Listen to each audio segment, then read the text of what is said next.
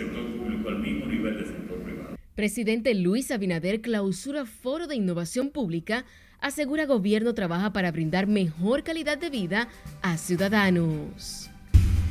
Saber que uno está embarazada, no pueden tener ese hijo y también hay que lidiar hoy mismo con lo de lo del seguro. Paro médico de mañana jueves y viernes dejará más de 4 millones de afiliados sin servicios en las ARS.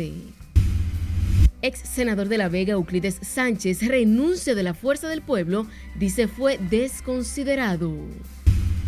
El derecho a la vida desde su concesión hasta la muerte.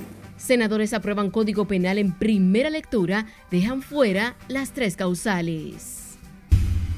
Gobierno autoriza por decreto la importación de armas de fuego tras 17 años de prohibición. entendemos que es justa. Imponen tres meses de prisión acusado de violar y asesinar hijastra de un año en Sabana Perdida. Tribunal envía a la cárcel por un año mujer que estranguló hija de 11 años en La Vega. El cual cuando mi niño yo lo envié a casa. No llegó a la casa. A cinco días de la desaparición de niño en sector El Valiente, siguen orando para que aparezca sano y salvo. Con un sello que agrega un valioso intangible. Y el gobierno dominicano y empresarios formalizan el lanzamiento de sello hecho en República Dominicana.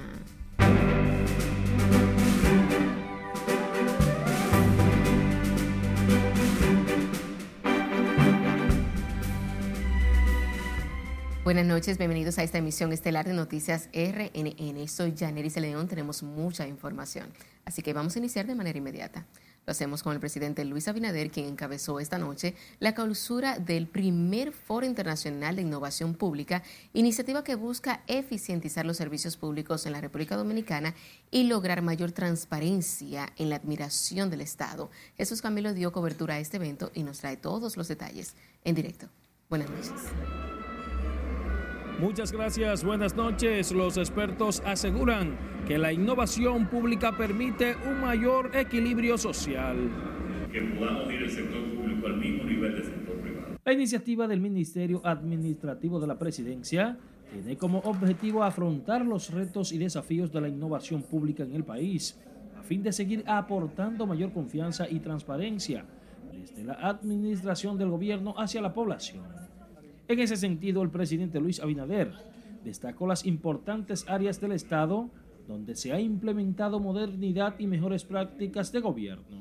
En cada área del gobierno estamos implementando programas de modernidad. Por ejemplo, el Intran, los programas, aparte de los, proyectos de inversión eh, de transporte masivo, eh, también ya este año vamos a instalar 11 eh, corredores más que tanto siete aquí y cuatro en Santiago, que como ustedes han visto, el corredor de, de la Winter Churchill ayuda bastante también a mejorar el tránsito.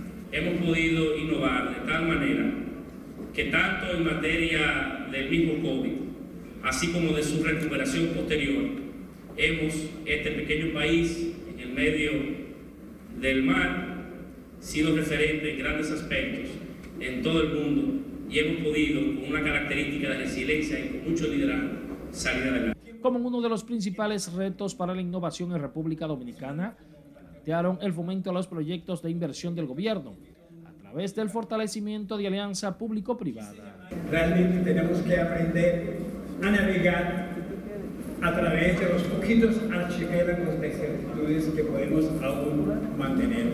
Seguir fomentando la alianza público-privada, porque con ello esa, esa de esfuerzos entre sector público-privado eh, lleva a mayor empleo, mayor capacitación.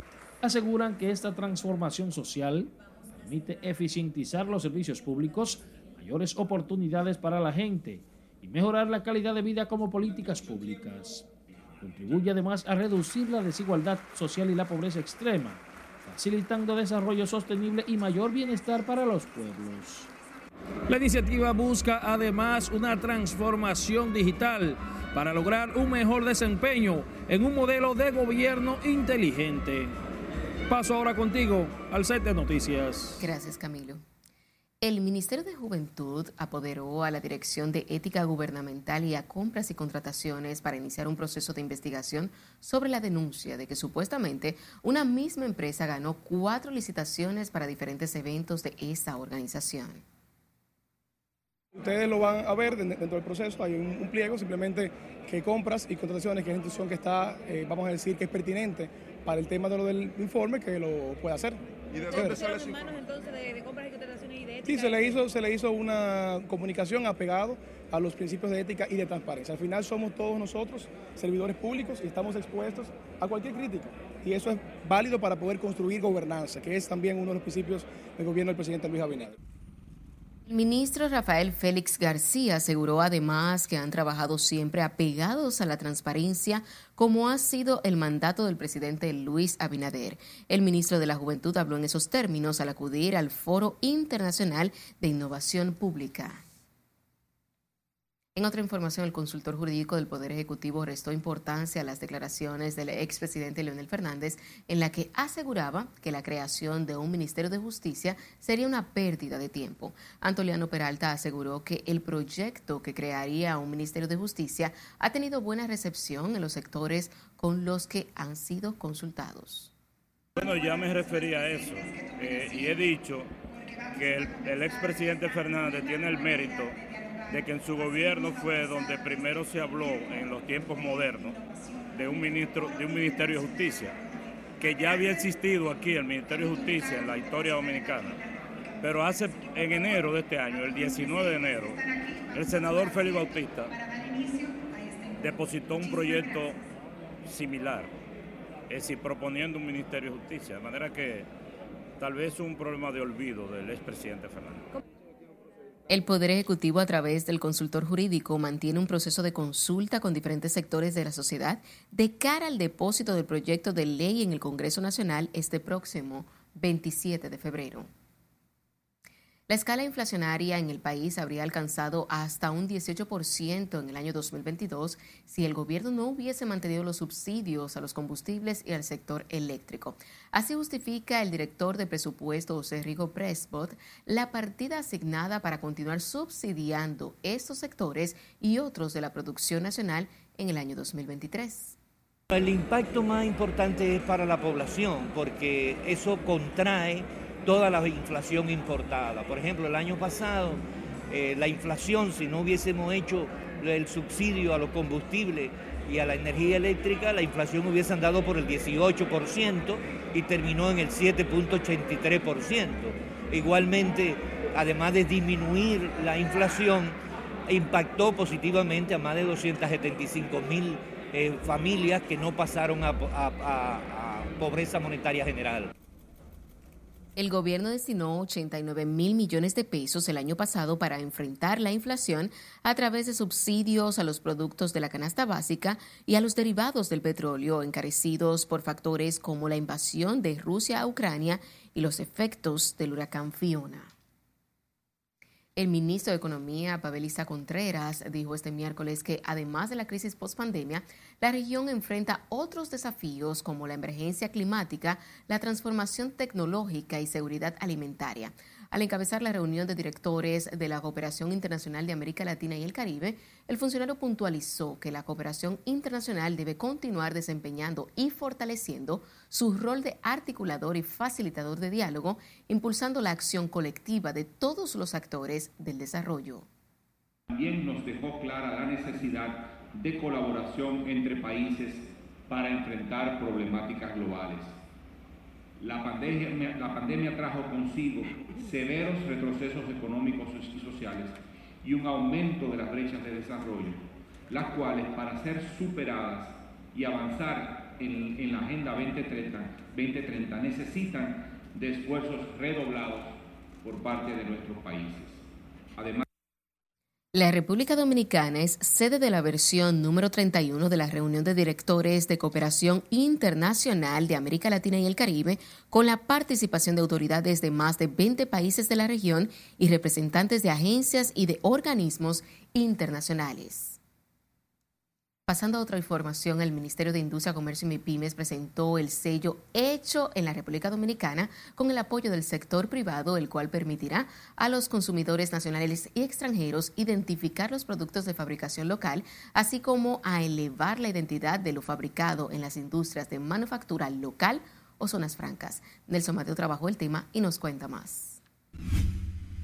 El acto estuvo encabezado por el ministro de Industria y Comercio y el presidente de la Asociación de Industrias de la República Dominicana, quienes destacaron que 29 industrias ya cuentan con la autorización de uso de la estampilla.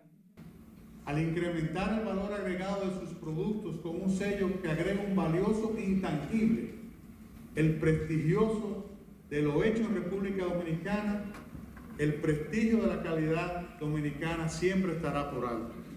Por lo tanto, invitamos a los industriales a que sus productos viajen por el mundo con un pasaporte distinguido, hecho en República Dominicana. La iniciativa, según explicó el ministro Víctor Bisonó, surge para dar respuesta a la necesidad de contar con un sello único para identificar los productos fabricados por empresas de manufactura local y de zonas francas que cumplan con los requisitos establecidos. Desde el Ministerio de Comercio garantizando que el sello será concedido únicamente a los productores que fabrican en el país. Es decir, aquellos bienes que a través de un proceso dentro de una fábrica sufrieron una transformación industrial. Transformación que siempre será comprobada, como lo explicó Fantino, en un periodo de 24 días, por las instancias correspondientes en el marco de la ley 39207 atacado por la empresaria Ligia Bonetti, el sello de fabricación industrial fue defendido por Julio Brache, titular de la IRD. Una iniciativa que está oficializada por el Ministerio de Industria y Comercio y se ha trabajado conjuntamente con la Asociación de Industria y las empresas que han querido participar. Es una participación voluntaria de las empresas. Eh, es un asunto que el que quiera acogerse tiene que cumplir con una serie de requisitos que están enumerados en la página web. En el manual de uso de identidad gráfica del sello hecho en República Dominicana, el ministro de Industria y Comercio resaltó que la implementación de esa iniciativa logrará la distinción y permanencia de los productos de manufactura local y zonas francas en los consumidores nacionales y extranjeros. Nelson Mateo, RNN. Y sepa que el Senado de la República dejó fuera las tres causales y aprobó en primera lectura el proyecto de ley de Código Penal, iniciativa que contiene unos 73 nuevos tipos penales para castigar con severidad la delincuencia, la criminalidad y otros delitos agravados. Nuestro compañero Jesús Camilo completa la historia. Es un derecho que todos tienen, uno a decir sí, uno a decir no. Abortadas las tres causales de la pieza, la Cámara Alta aprobó el controversial proyecto de ley del Código Penal que mantiene la penalización del aborto en el país. Senadores de distintas bancadas califican como un hito para el país la aprobación de la iniciativa que establece más de 70 nuevos tipos penales, incrementa a 60 años el cúmulo de la pena, castiga la reincidencia y establece una pena máxima de hasta 40 años de prisión. Y una serie de, otros aspectos, ¿verdad?, que van a permitir eh, desestimular a la criminalidad y a la delincuencia por la severidad de esto. Y todavía quieren rechazar las tres causales. Ni las mujeres hemos manejado bien las tres causales porque este útero mío no funciona según un espermatozoide. No es mío solo, es de mi familia, es de todos. Y la iglesia no tiene calidad ninguna. Muchos no saben lo que es eso. Muchos no han sentido lo que es dar a luz, lo que es coger un bebé en los brazos. Criticaron que la legislación llevaba 20 años de discusión en el Congreso Nacional sin lograr su aprobación. Fue sancionada con 24 votos favorables de 27 senadores presentes. La lucha que estamos llevando es lo que va a preservar vidas. La lucha que estamos llevando es por el respeto a la dignidad. Y yo quiero aclarar ante el país que en modo alguno lo que estamos planteando hoy es que obligue a una mujer cuando por estas tres razones que vamos a explicar y que todo el mundo conoce, ella decida no obligarla a interrumpir el embarazo. El derecho a la vida desde su concesión hasta la muerte. Y también tenemos, lo que somos católicos, una constitución apostólica que uno de sus diez mandamientos es no matarás. El proyecto, que consta de 419 artículos, tendrá ahora un año de vacación legis para que los organismos afines puedan hacerle sus observaciones. Jesús Camilo RNN. Recuerde seguirnos en las diferentes cuentas de redes sociales con el usuario arroba noticias RNN y a través de nuestro portal digital www.rnn.com.de porque actualizamos todas las informaciones las 24 horas del día, los 7 días de la semana. También recuerde escuchar nuestras dos emisiones a través de Spotify y demás plataformas digitales similares, porque RNN Podcasts es una nueva forma de mantenerse informados con nosotros. El gobierno estadounidense está comprometido a seguir siendo socio de la República Dominicana. Es tiempo de nuestro primer corte comercial de la noche. Al volver, encargado de la embajada estadounidense anuncia su salida del país. Bueno, aquí en Villa Almarción se murió un niño de cólera y se murió una mujer aquí en Villa Liberación, que eran de allá arriba. Además, crece temor en Villa Liberación por casos de cólera, exigen hospital funcione 24 horas. Preguntémosle, por ejemplo, al alcalde de Santiago, que ha recibido apoyo del gobierno para hacer obras. Y presidente del PRM niega esté comprando alcaldes de la oposición. Ya volvemos.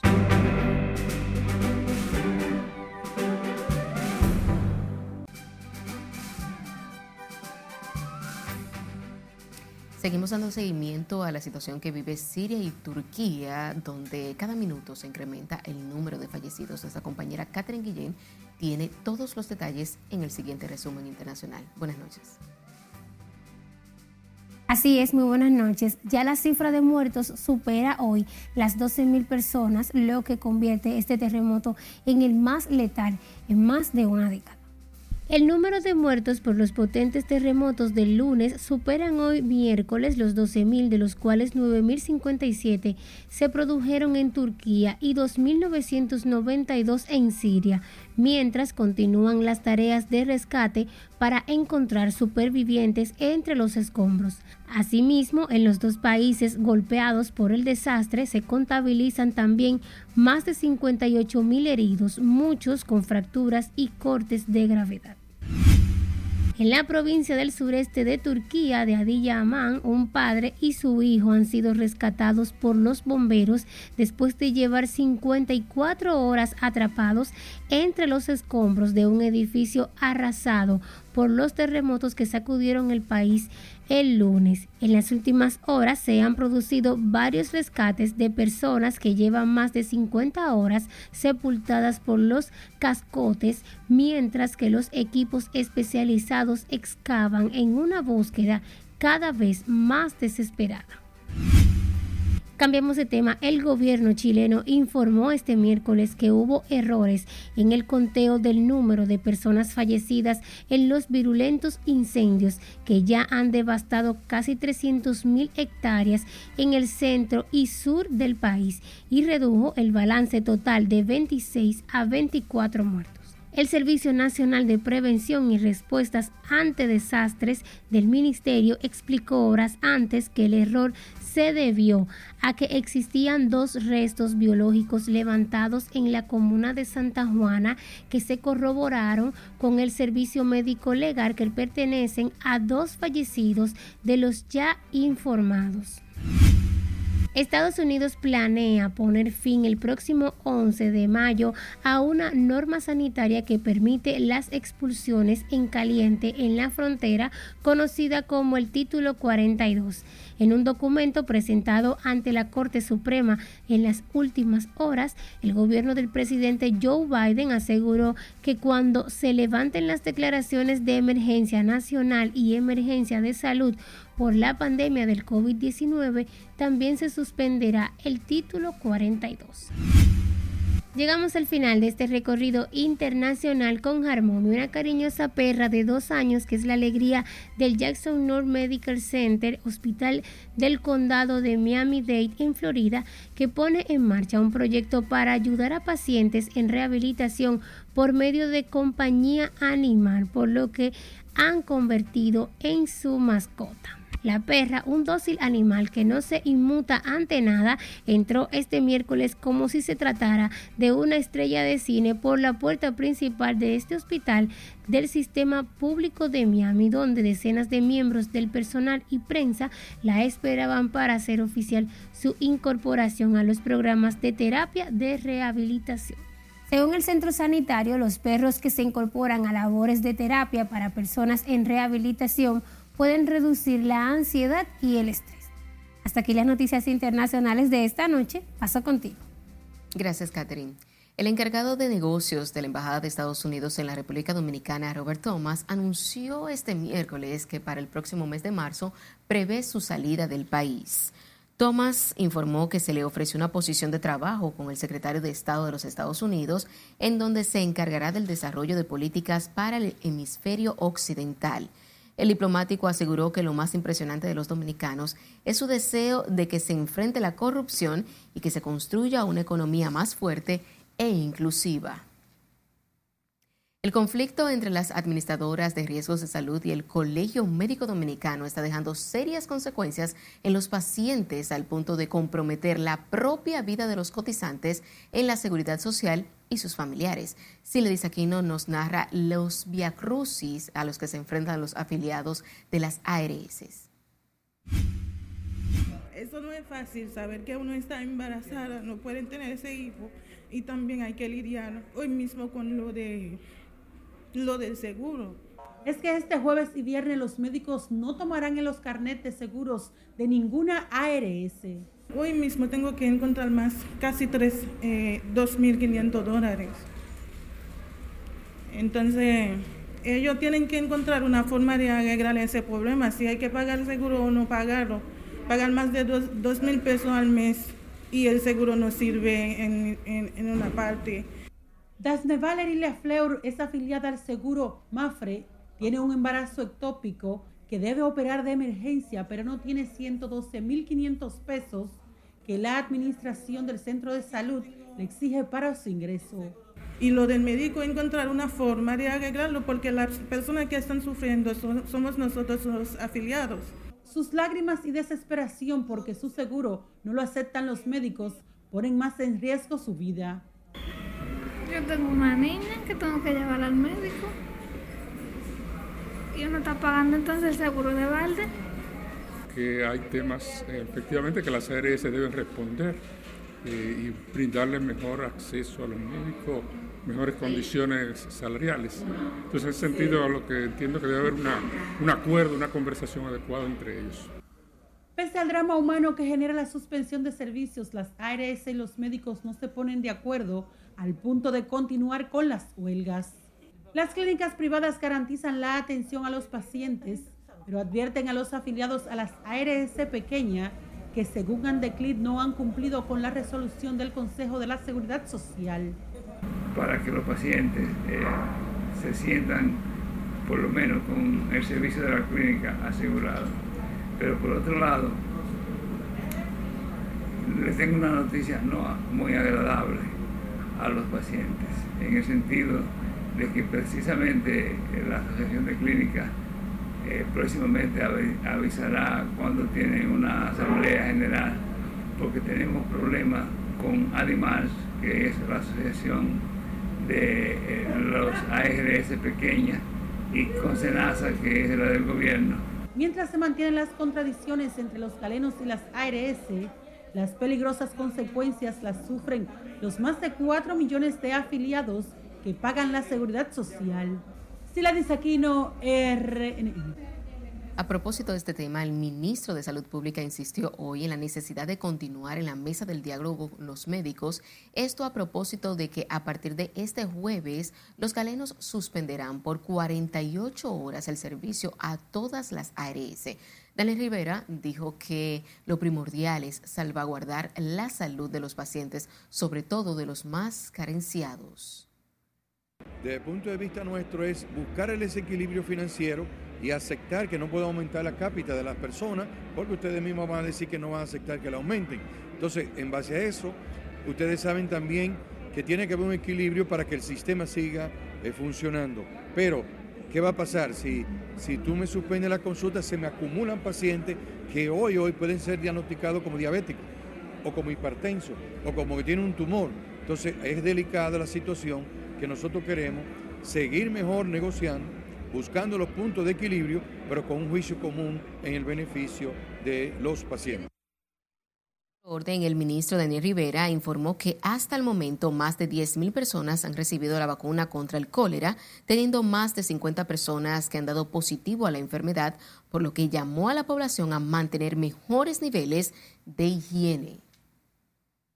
Y se elevan a 59 los casos de cólera en el país, con siete nuevos confirmados por el Ministerio de Salud Pública y 20 pacientes están ingresados con síntomas de la afección. Los nuevos confirmados por cólera residen en Villa Liberación, El Almirante y Villas Agrícola. Tenemos el reporte de siete casos nuevos. Estos casos nuevos corresponden a un masculino de 27 años, el cual tiene un manejo ambulatorio también tenemos una femenina de 31 años, que está, incluso ya fue dada de alta, masculino de 51 años, igualmente de alta.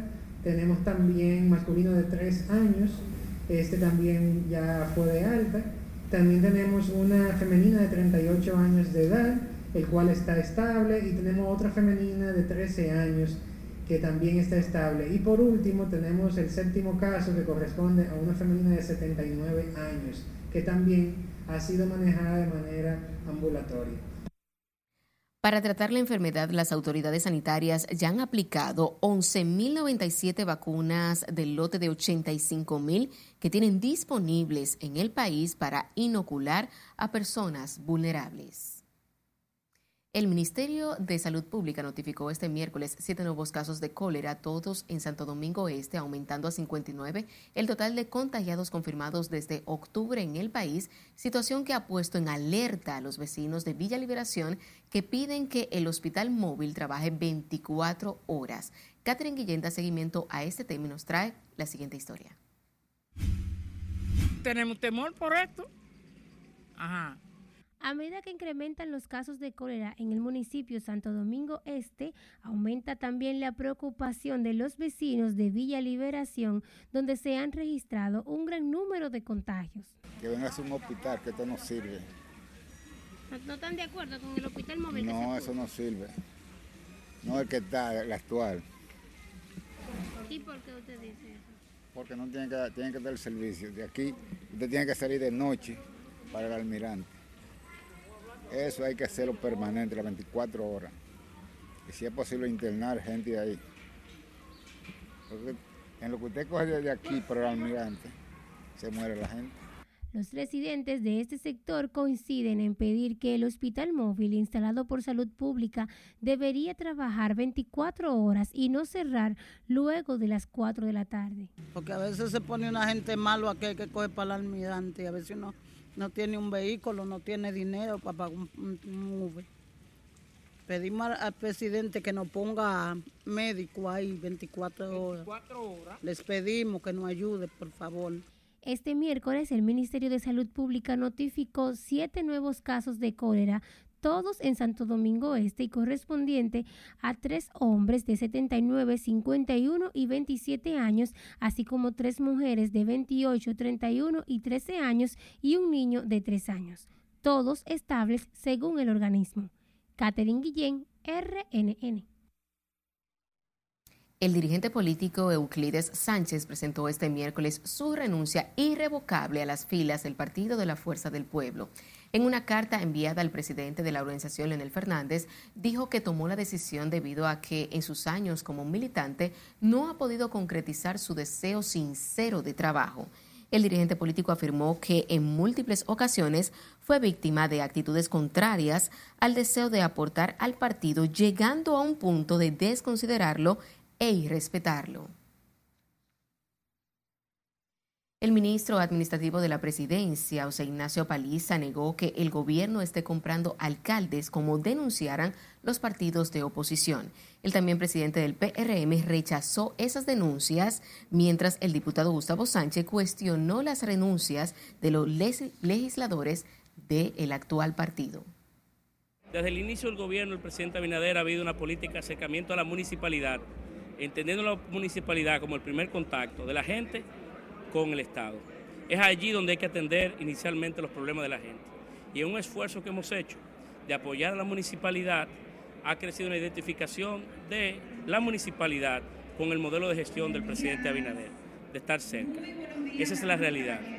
Preguntémosle, por ejemplo, al alcalde de Santiago, que ha recibido apoyo del gobierno para hacer obras, si se le ha pedido que nos apoye a cambio de nosotros entregar o aportar recursos para que él pueda intervenir áreas de su municipio. La fuerza del pueblo que se preocupa, eh, según acabas tú también de decir, del, del, nivel de compra de legisladores, y alcaldes y regidores, hoy está haciendo causa común, firmando un informe que de una forma u otra eh, elimina eh, la propuesta nuestra de que el transfugismo fuera eh, presentado en, la ley, el proyecto de ley, por lo tanto no, no entiendo su discurso.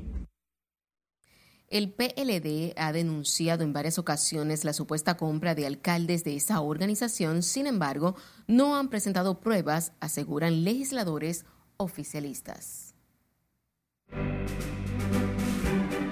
Es momento de otra pausa comercial. Cuando estemos de vuelta, dictan un año de prisión preventiva a mujer acusada de estrangular a su propia hija en La Vega.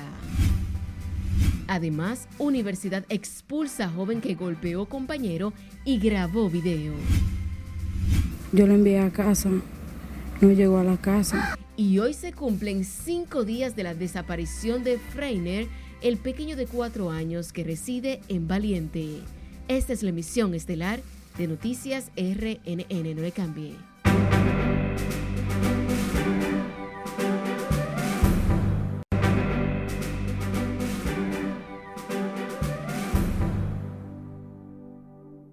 Seguimos en vivo con más información. Una jueza dictó este miércoles tres meses de prisión preventiva contra la mujer acusada de raptar una recién nacida en la maternidad de Los Mina luego de los resultados del informe psicológico del INASIF. Escarre Guichardo con los detalles. Pamela Rosario Suárez deberá cumplir la medida en la cárcel de Najayo Mujeres luego de que los resultados de la evaluación psicológica para determinar si padece o no de algún trauma arrojaran que la mujer está en capacidad de enfrentarse a un proceso judicial. Bueno, por ahora me siento bien porque ya están empezando a hacer justicia. El juez de la Oficina Judicial de Servicios de Atención Permanente de Santo Domingo Este dictó prisión preventiva contra la acusada del rapto de una recién nacida en la maternidad San Lorenzo de los Mina, al establecer que la imputada no tiene traumas psicológicos. Entendemos que el juez al momento de imponer la prisión preventiva contra esa imputada no fue justo, ya que nosotros como defensa y planteamos lo que fueron violaciones a los derechos fundamentales y constitucionales establecidos en el artículo 44, numeral 1 de la Constitución. Y recomienda terapia psicológica. Es lamentable que con una recomendación así, un tribunal que está para garantizar el debido proceso, que está para velar por el comportamiento del ciudadano, dicte prisión preventiva por un hecho grave con una pena impone de dos a seis años. Entendemos que es de proporcionar la prisión preventiva. Tras la decisión, los familiares de la menor reaccionaron conformes e insistieron en que confían en la justicia. Nosotros por lo menos nos sentimos felices y orgullosos porque recuperamos la niña y que nosotros somos dichosos y somos bienaventurados porque los niños que se pelean en el hospital Toda la gente me han dicho que no aparece, que la mía fue la única que apareció porque fue un milagro de Dios. Ahora estamos esperando que se, siga investigando el caso para que caigan los, otros involucrados en el robo. ¿Cuál es otra? ¿A qué te refieres? Porque ese, eso fue bien planeado y ella no va a hacer eso ella sola. Entró a un hospital a esa hora de la madrugada y sacar a una niña también en un bulto sin nadie vela. La propia evaluación psicológica establece que estamos en presencia de una madre de tres años que prácticamente, eh, dice ella, que entró ni más ni, ni más, sin más eh, cuidado, sin ningún tipo de ayuda a, un hospital, se llevó a una niña con todo el conocimiento cabal y con toda la responsabilidad. La niña fue raptada el pasado 21 de enero de la maternidad de Los Mina y rescatada cuatro días después en una comunidad de Nagua. Los abogados de la mujer manifestaron que apelarán la decisión. Es Carelet Guillardo, RNN. La jueza Karen Casado Mingetti de la Oficina Judicial de Servicios de Atención Permanente de Santo Domingo Este dictó este miércoles tres meses de prisión preventiva como medida de coerción contra el acusado de violar y provocar la muerte a su hijastra de solo un año y cinco meses en Sabana Perdida. Entendemos que es justa porque lo que viene después de la investigación será desastroso. Es un hecho que hemos dicho que es de, dentro de, hace 30 años no veíamos un hecho. Después de los Llena Saibar no hubiésemos visto un hecho tan grande y tan lastimoso como ese. Shervin Guerrero García, alias Chomi, de 19 años, deberá cumplir la medida en la cárcel Najayo Hombres. A su salida de la sala de audiencias, el abogado de la familia de la víctima aseguró que el Ministerio Público tiene pruebas suficientes que demuestran la culpabilidad de Guerrero García, acusado de violar los artículos 295, 304 y 331 del Código Penal. La Oficina de Atención Permanente de La Vega impuso un año de prisión preventiva a una mujer acusada de estrangular a su propia hija de 11 años de edad. Ana Yajaira Núñez Batista, de 38 años de edad, será procesada por los tipos penales de asesinato, violencia contra la mujer y violación a los derechos de los niños, niñas y adolescentes. La jueza dispuso que la medida sea cumplida en el Centro de Corrección y Rehabilitación Rafael Mujeres en Santiago.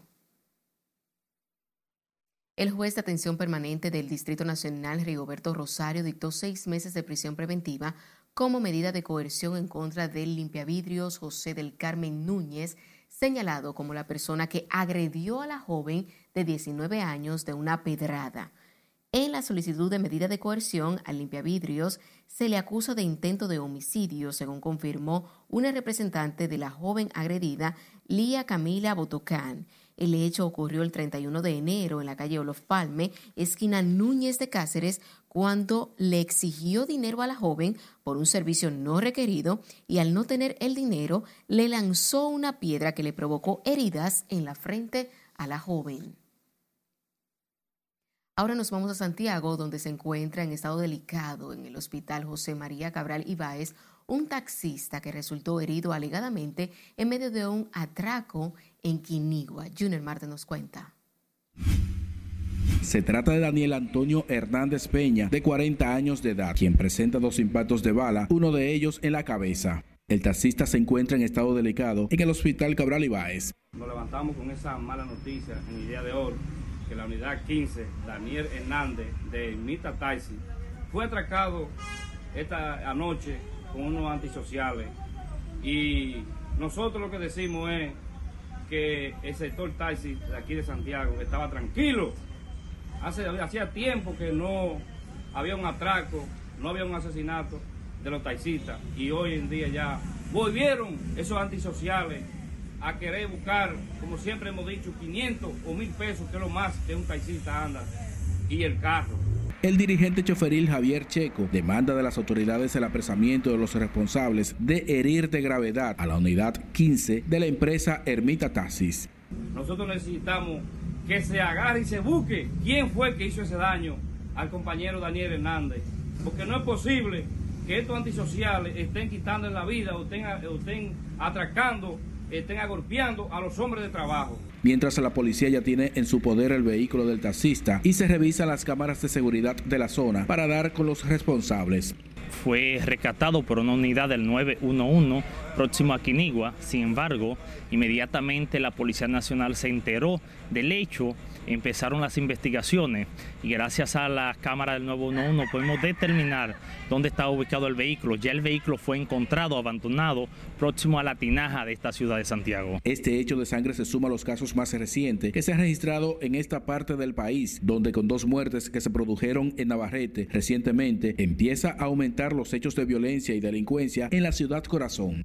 En Santiago, Junior Marte, RNN. La Universidad Católica Nordestana informó que expulsó al joven Steven Alberto por la agresión física contra su compañero Edgar Taveras Paulino dentro del campus universitario. El Instituto de Educación Superior indicó que esta expulsión podría ser revisada luego de que la justicia se pronuncie y su decisión sea irrevocable. En un comunicado, la universidad procedió a emitir una serie de resoluciones donde sanciona a las partes involucradas luego de realizar una investigación a través de su comité disciplinario. Ahora nos vamos al sector Valiente, esto es en Santo Domingo Este, donde esa comunidad sigue en vilo por la extraña desaparición de un menor de cuatro años. Hoy se cumplen cinco días Misteriosamente no hay rastros del pequeño, lo que aumenta la desesperación y angustia de sus familiares. Cesarina Ravelo nos cuenta. Donde estamos, Padre Santo, humillados ante su presencia por la desaparición de este niño, Padre. Están aferrados a la fe como único aliciente. Confiamos en usted, en que el niño aparecerá en el nombre de Jesús tienen la esperanza de que el pequeño Freiner volverá a casa con el mismo entusiasmo, igual que aquella tarde del sábado cuando fue visto por última vez. Esta cámara de seguridad captó el momento en que Freiner Ciprián Montero, de tan solo cuatro años, volvía a casa desde el lugar de trabajo de su hoy angustiada madre. El cual, cuando mi niño yo lo envié a casa, no llegó a la casa. Ya nosotros buscamos lo que es cisterna, hoyo, patio, todos los solares vacíos, vacíos, toda la casa. Y nada, estamos todavía haciendo el esfuerzo. A plena vista, el sector parece cumplir con la cotidianidad del día a día, pero familiares y vecinos viven desde entonces con la incertidumbre de la desaparición del pequeño. Hasta este momento no vamos a saber el paradero del niño. Ellos sí, ellos están trabajando porque pasaron el día hoy entero a este lado trabajando con nosotros y verificando las cámaras. No podemos decir que ellos, después de ayer para acá, ellos no están trabajando. Ellos sí están trabajando, ellos están colaborando con nosotros. Esto ha unido a todo el sector de Valiente, quienes, aferrados a Dios, claman en sus oraciones por la localización del pequeño. La fe nos salva. Creemos en Dios que Él lo sabe todo, lo oye todo y lo ve todo. El único que conoce nuestra mente, nuestro corazón, nuestro camino, es nuestro Padre Dios. Familiares y vecinos de Freiner están esperanzados en que volverán a ver al niño sano y salvo para continuar deleitando con sus bailes a los que acuden a la iglesia donde asiste. Esperan que sus plegarias se escuchen incesantemente y el pequeño pueda regresar al seno de su familia, a traer de nuevo la alegría al sector de Valiente. Cesarina Ravelo, RNN. Ya los niños de este sector están tomando un riesgo cruzando las calles. Nos vamos a nuestro último corte de la noche. Al volver, residentes de una comunidad en Dajabón piden a las autoridades culminar construcción de escuela. Además, Poder Ejecutivo emite decreto para que civiles puedan importar armas. Y revelan Anuel gasta 400 mil dólares mensuales en gastos para Yailin. No le cambie que ya volvemos con toda la información.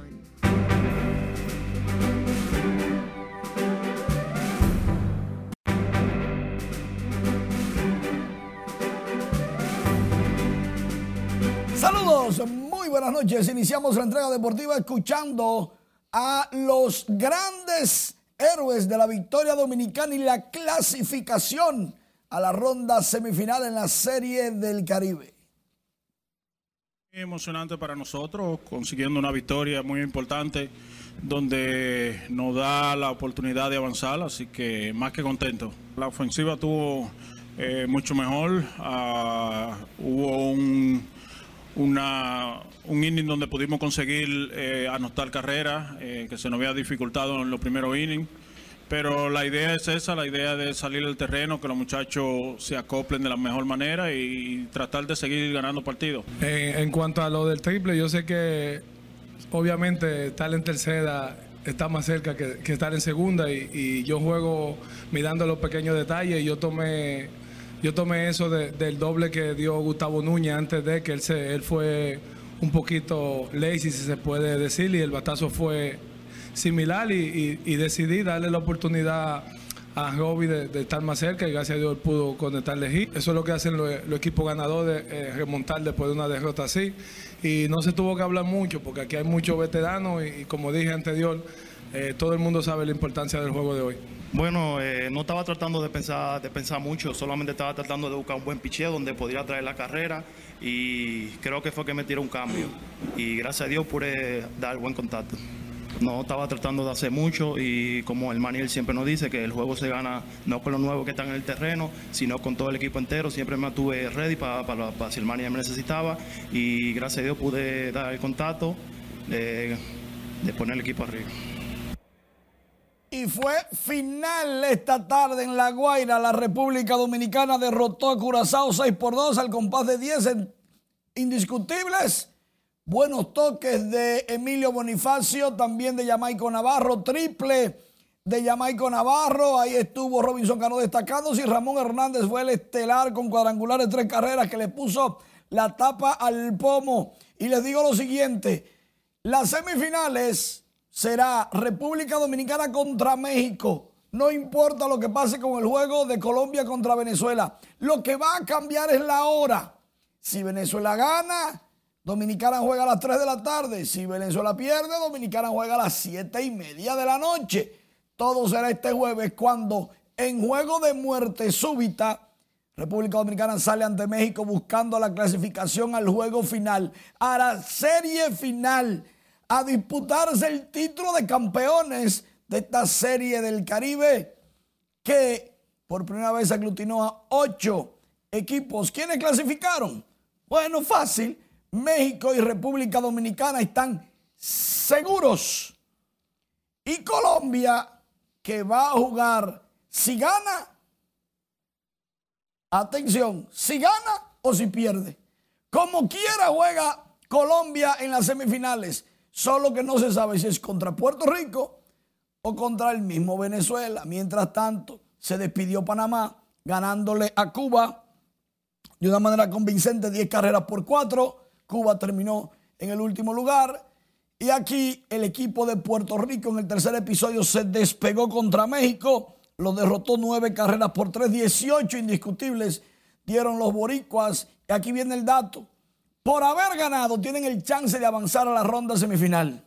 Pero solamente avanzarán si gana Colombia. Porque si gana México, se queda fuera Puerto Rico. Digo, si gana, perdón, si gana Venezuela, que México lo tengo, estoy prendiendo tabelas. Entonces, el juego entre Venezuela y Colombia, que es la clave, está 5 por 4 en la séptima.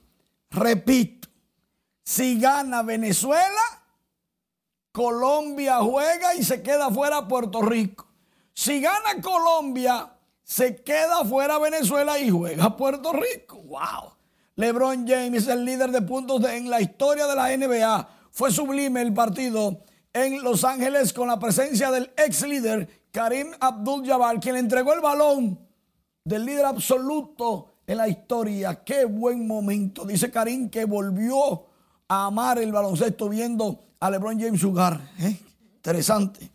En una sencilla y lucida ceremonia, el ministro de Defensa, Teniente General Carlos Luciano Díaz Morfa, del Ejército de la República Dominicana, inauguró la versión número 52 de los Juegos Deportivos de las Fuerzas Armadas y la Policía Nacional, dedicado al señor Manuel Alejandro Grullón, Grullón Viñas, presidente del Grupo Popular. El evento organizado cada año por el Círculo Deportivo de las Fuerzas Armadas y la Policía Nacional. Tendrá a 2.800 atletas en 29 disciplinas, con la particularidad de que natación, voleibol y tiro estará la rama femenina en acción. Esto es interesante. El general de brigada Delio Buenaventura Colón Rosario del Ejército de la República Dominicana agradeció al ministro de Defensa por siempre prestar y colaborar con entusiasmo la práctica deportiva en las Fuerzas Armadas y por primera vez, que esto estuvo sublime, esto a mí me engranó, por primera vez las cuatro bandas, atención Janet, las cuatro bandas de música de, los, de las entidades castrenses y de la Policía Nacional estuvieron al unísono, tocando. Primera vez en la historia militar que todos los músicos, sin importar de dónde o a quién pertenecen, tocaron exactamente lo mismo. Se llama la gran banda de música de las Fuerzas Armadas. Debió de ser hermoso. eso fue increíble. Gracias, Manny. Moradores del sector norte de la provincia de Jabón reclamaron este miércoles al Ministerio de Educación terminar la escuela de la localidad, obra que según dicen está abandonada. Nuestro compañero y corresponsal de la zona, Domingo Popoter, nos amplía. Los residentes en el sector norte de Dajabón exigen de las autoridades de educación retomar los trabajos de construcción de una escuela, la cual tiene varios meses paralizada. Sí, que se termine la escuela porque es de mucha importancia. Ya los niños de este sector están tomando un riesgo cruzando las calles a diferentes centros educativos, teniendo este casi ya terminado. Aseguran que ya esta construcción está literalmente abandonada, sin ninguna explicación, lo que ha obligado a muchos padres de familia a enviar sus hijos a otros centros educativos. Se termine esta obra que ya tiene bastante tiempo comenzada y no se ha podido terminar. Y, ¿verdad? Hay bastantes niños por ahí que van a, necesitar que se termine esto para ellos venir a, recibir la educación. Los padres de cientos de estudiantes que residen en el sector norte, en Dajabón, expresaron que ponen sus esperanzas en el ministro de Educación, en atender sus reclamos para que se pueda concluir la terminación de dicha escuela en la frontera dominico-haitiana, Dajabón, Domingo Popoter, RNN. El Poder Ejecutivo emitió el decreto 30-23 que permite la importación de armas de fuego de uso civil y sus respectivas municiones por un periodo de seis meses. La importación de armas es para el uso exclusivo de las empresas de seguridad privada debidamente registradas según la presente disposición gubernamental.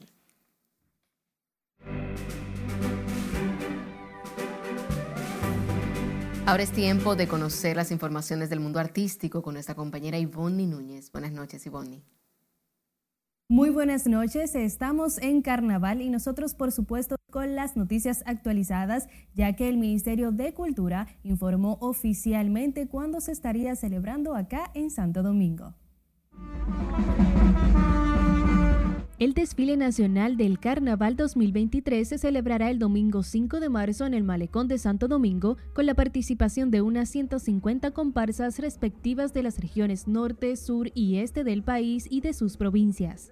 La fiesta popular, que contará con un amplio despliegue de seguridad, comenzará a las 2 de la tarde con un homenaje en memoria al fallecido folclorista Víctor Herarte y estará dedicado a la provincia de Santiago.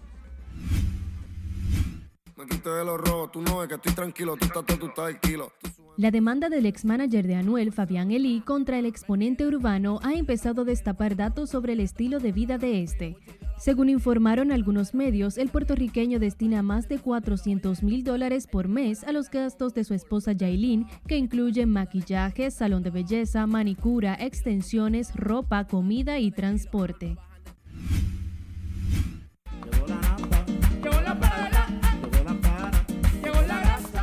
El mambero Omega El Fuerte emprende hoy una gira de un mes por Europa que lo llevará por grandes escenarios de ese continente.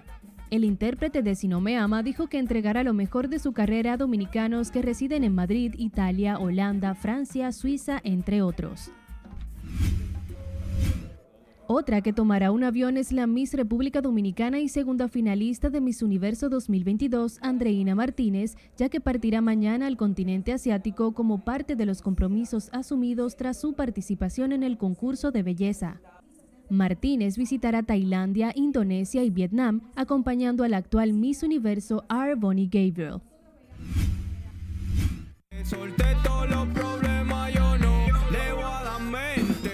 El cantante y compositor dominicano Kyle Player trae nuevos colores a la música con su sencillo No Leguadamente, con el que demuestra su versatilidad para jugar con ritmos musicales.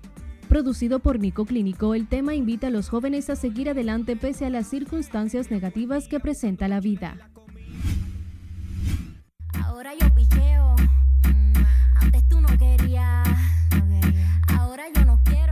GLAD, la principal organización de Estados Unidos de defensa de los derechos de las personas LGBTQ, anunció que premiará al artista urbano puertorriqueño Bad Bunny por su activismo en defensa de la igualdad.